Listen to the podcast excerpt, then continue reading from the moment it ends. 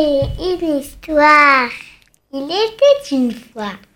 Bonjour à tous, bonjour chers petits amis. Aujourd'hui, l'histoire de Margaret et de Ruth, une merveilleuse histoire d'amitié.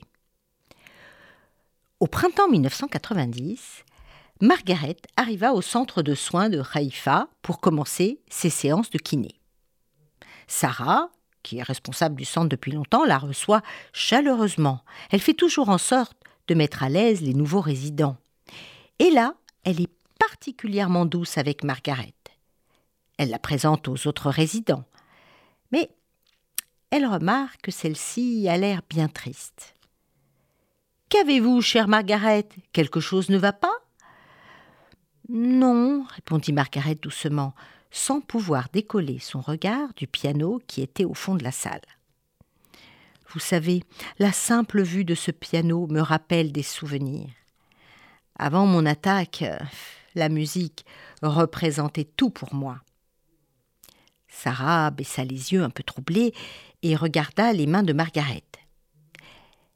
Elles avaient un joli vernis rouge qui mettait en valeur ses grands doigts. Mais sa main droite était toute molle.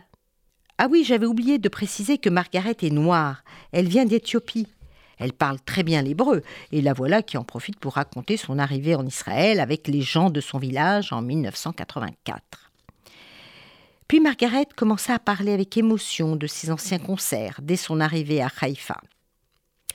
Soudain, Sarah dit Oh là là, attendez-moi, attendez-moi, je reviens tout de suite. Et quelques minutes plus tard, la voilà revenue, tenant le bras d'une toute petite dame aux cheveux blancs.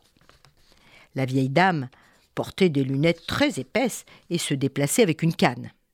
Margaret, je vous présente Ruth. Ruth, je vous présente Margaret et elle n'en dit pas plus, puis sourit. Un silence s'installa, alors elle reprit vite.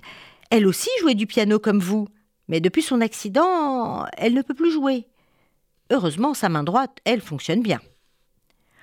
En fait, voilà, Ruth a fait l'armée en Israël et elle a été blessée lors d'une fusillade, mais elle fut décorée pour avoir sauvé les militaires qu'elle commandait.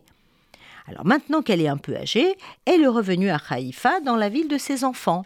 Mais elle préfère être au centre parce que elle veut rester active et elle veut faire tous les efforts pour le rester. Alors les amis, j'ai une idée. Et voilà Sarah toute excitée qui tape dans les mains. Oui, oui, oui, écoutez, j'ai une idée. Si Ruth a la main droite qui est intacte et vous, Margaret, la main gauche, on pourrait, on pourrait imaginer que vous jouiez ensemble. Qu'en dites-vous?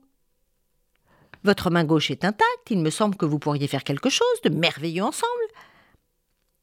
Euh, connaissez-vous la valse en ré mineur de Chopin? demanda Ruth. Et Margaret fit oui, bien sûr, de la tête. Alors elles se sont assises côte à côte au piano. Deux mains en santé, une noire avec de longs doigts effilés et l'autre blanche avec de petits doigts courts, tout boudinés. Et les voilà, assises, qui se mettent à jouer, des doigts qui courent sur le piano, des notes ébènes et ivoire, noires et blanches. Depuis ce jour, elles ont pris la place au piano des centaines de fois. La main droite inutile de Margaret autour de la taille de Ruth et la main gauche inutile de Ruth sur le genou de Margaret.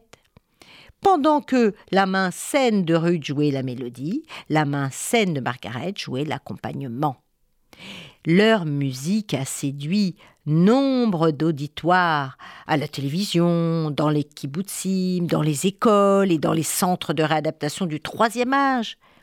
Sur le banc du piano, ces deux-là ont partagé plus que la musique, une belle amitié.